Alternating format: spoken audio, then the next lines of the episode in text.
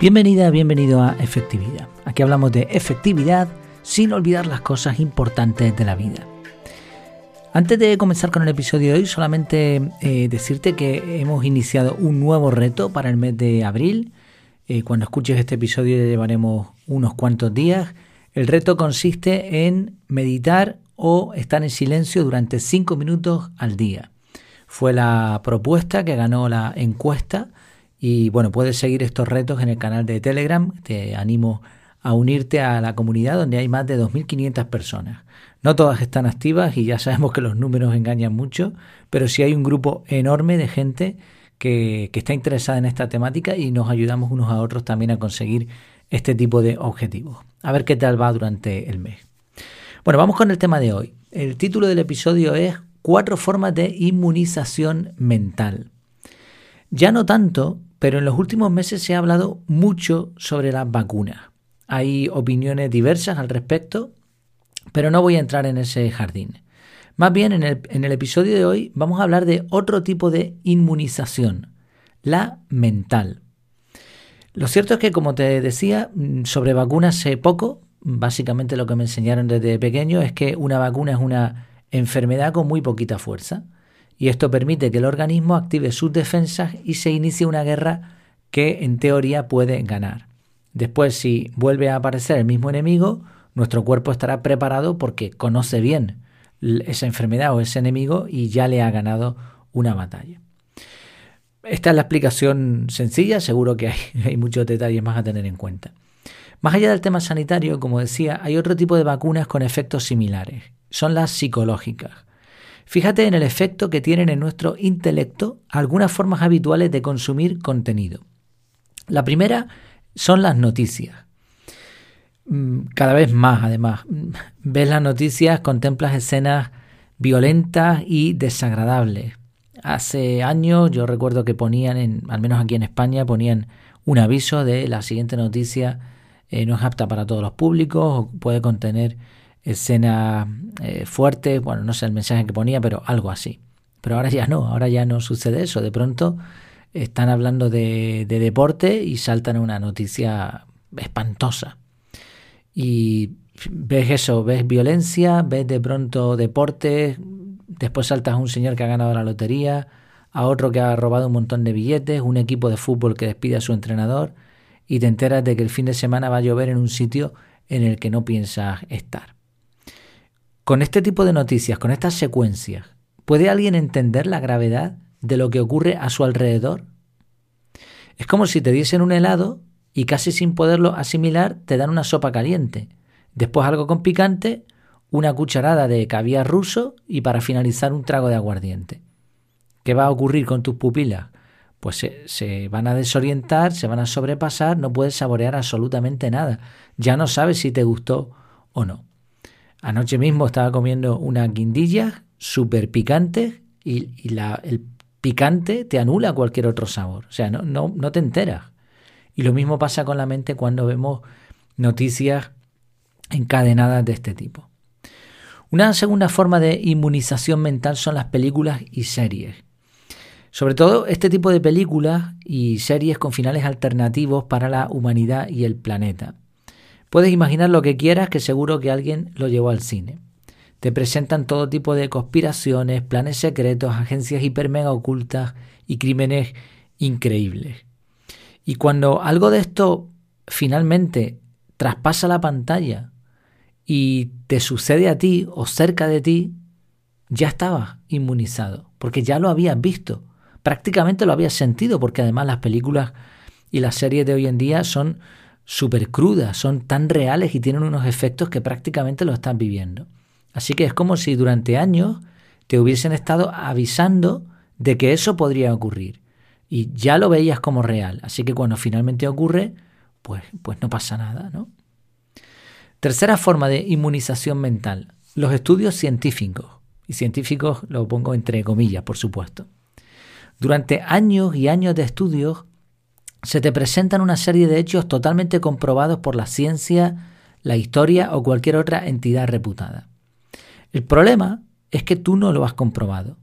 Nadie te ha pedido que lo hagas ni que te cuestiones nada. Solo tienes que responder a las preguntas que te vayan haciendo en los exámenes y serás considerado alguien muy listo. Pero tú no has mirado si esas preguntas son correctas o no, si están bien planteadas o no, si la respuesta que te han enseñado es la real. Si el poco espíritu crítico que te enseñan a tener, pues al final resulta innecesario para la vida real, porque no lo vas a utilizar, ni lo tienes ni lo vas a utilizar. Es curioso, por ejemplo, por, por poner un ejemplo tonto, tú estudias historia en un país y te van a enseñar una historia. Te vas al país contrario, que ha estado a lo mejor en guerra con el tuyo, y te van a enseñar otra historia muy diferente. O, por ejemplo, eh, vas a un libro y te dice, te habla de cierta teoría y te dice, no, esto es así porque la ciencia ha demostrado que no sé qué, que no sé cuántos. Pero después, si tú te pones a pensar y buscas esa información, te darás cuenta de que el método científico brilla por su ausencia. Entonces puede haber estudios, puede haber teorías, pero de ahí a que eso esté demostrado hay un mundo. Incluso muchos de los estudios que se hacen carecen de fiabilidad. Y cuando los examinas de cerca te das cuenta de que incluso están pagados por empresas para conseguir un resultado y bueno, etcétera, etcétera, etcétera. Pero claro, da igual, estás inmunizado, porque como ya digo, como siempre has dicho que sí a todo y te lo has creído todo, o no lo hemos creído todo, ¿no? Cuarto tipo de inmunización mental, la desinformación. Ahora mismo tú entras en Internet y buscas cualquier tema que te interese, lo que sea. Como los algoritmos te conocen, sobre todo las redes sociales, te van a dar algo sabroso que te deje bien servido. Ahora bien, ¿es eso información correcta? ¿O se está creando una cámara de eco? ¿O te están dando información no contrastada? En realidad hay tanta basura en Internet que encontrar contenido de calidad es un milagro.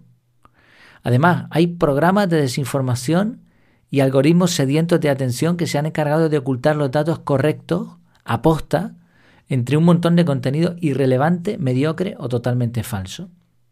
Y es que está demostrado, se han hecho un montón de pruebas, de que en, determinados algoritmos lo que triunfa es lo negativo, lo malo, eh, las noticias especulativas, asombrosas, que, que, son increíbles. ¿Por qué? Porque eso genera más atención. Entonces te lo suben en el algoritmo. Con lo cual, bueno, se hizo un experimento, yo no sé si es, si es cierto totalmente o no, de dejar YouTube eh, empezando por un vídeo de los niños y que de, infantil, ¿no? Y que fuese eh, poniendo vídeos relacionados y acabó con una conspiración de no sé qué historia, ¿no? O sea que el algoritmo está como pensado para que vaya a peor, para que vaya a lo malo. Y muchas veces esto no es cierto. O sea, no, no tiene nada que ver con la realidad. Y ese es el problema, que lo que te están poniendo ahí bueno, el problema fundamental no es lo que te ponen, eso es un problema grave, pero aparte de eso es que mucha gente eh, no confía en esa información, ya se ha dado cuenta de que esto es así y le da igual. Así que, ¿qué más da? ¿No? Hay algo que sea verdad, al final mucha gente llega a esa conclusión, total, ¿qué más da? Si ya no te puedes fiar de nadie. Esto os ha provocado, por ejemplo, que en plena pandemia muchas personas, como no creían en las autoridades, como no creían lo que veían, que seguramente tampoco te daban la información correcta o bien presentada, se iban a otras fuentes de información que eran igual de falsas y probablemente peores, ¿no? O más dañinas. Así, en resumen, cuatro tipos. ¿eh? Esto se me ocurrió ahí más allá y, y puede haber más o pueden ser distintos o puede estar más o menos de acuerdo. Pero al menos creo que son cuatro formas en las que nos podrían estar inmunizando mentalmente para que al final nos insensibilicemos. Primero eran las noticias, noticias desgarradoras que no te afectan, pero no te afectan realmente, pero sí en la mente. Segundo, películas y series catastrofistas con finales eh, apocalípticos. Tercero, los estudios supuestamente científicos que nadie cuestiona, que te lo dan como hechos. Y cuarto, la desinformación reinante en Internet. Todo este tipo de, de contenidos logran un efecto. Provocan que seamos inmunes ante lo malo, de que ya nada nos afecte, o como dice cierta frase, no sé si, se usará en todos los países, aquí en España por lo menos sí, al final estamos curados de espanto. Da igual lo que nos echen porque nos hemos acostumbrado a todo. Ahora, hay algunas cuestiones a plantearse aquí. ¿Es esto efectivo? ¿Es positivo lo que está sucediendo? Hay quien piensa que en realidad el ser humano necesita que le ahorren problemas e infelicidad, que no deberíamos estar pensando demasiado en las cosas ni dándole vueltas a la cabeza. Por contra, hay otros que piensan que deberíamos ser más conscientes de la realidad y afrontarla como es. Bueno, no quiero ir más allá de estas simples preguntas, sino lanzarte esa reflexión. ¿Estás inmunizado mentalmente? ¿Te están inmunizando mentalmente? ¿O piensas con claridad? Pues espero que te haya resultado útil, al menos para como reflexión en el día de hoy, ¿no? Quizá no tiene un elemento práctico, o bueno, o tal vez sí, o quizá te motive a tomar algunas decisiones con respecto a los contenidos que, que te están nutriendo ahora mismo. Muchas gracias por tu tiempo, por tu atención y seguimos. Hasta la próxima.